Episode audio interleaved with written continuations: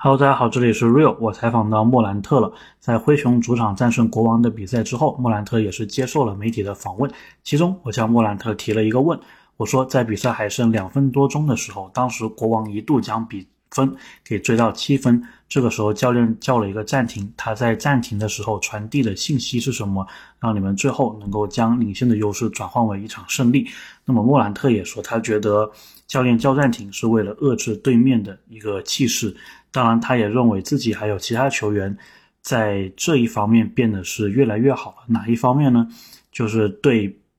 比赛的一个认识，就是即使教练在暂停的时候不用说太多的话，他们也明白这个是决胜时候，要拿出决胜时候的心态。比如说哪些球员该做什么事，他们都是慢慢的明白这一个道理的。那么。最后，他也说，我们球队最后也做到了这一点，让我们拿到了这一场比赛的胜利。那么，作为老鹰球迷啊，我听到这段话的时候，其实我是觉得挺羡慕的，因为感觉出来灰熊队的一个团队凝聚力是非常强的。这一点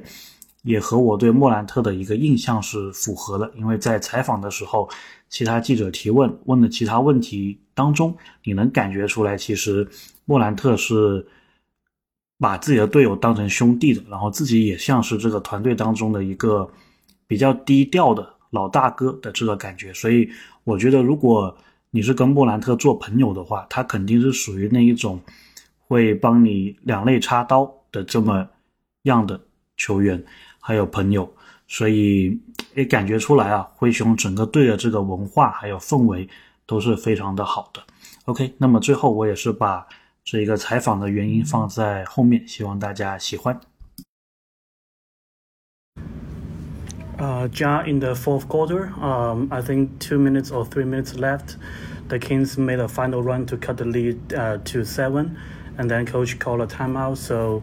what, what was his message during that timeout that made you guys uh, secure the win at the end of the stretch? Um, you know, it was obviously a timeout, you know, to kill momentum, but um, you know, I feel like we've gotten better to where, you know, coach don't have to say too much to us for us to know, you know, what we got to do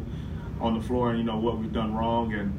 you know, pretty much at, you know, in that time out, you know, everybody's, you know, message and mindset is, is winning time. And it's who going you know,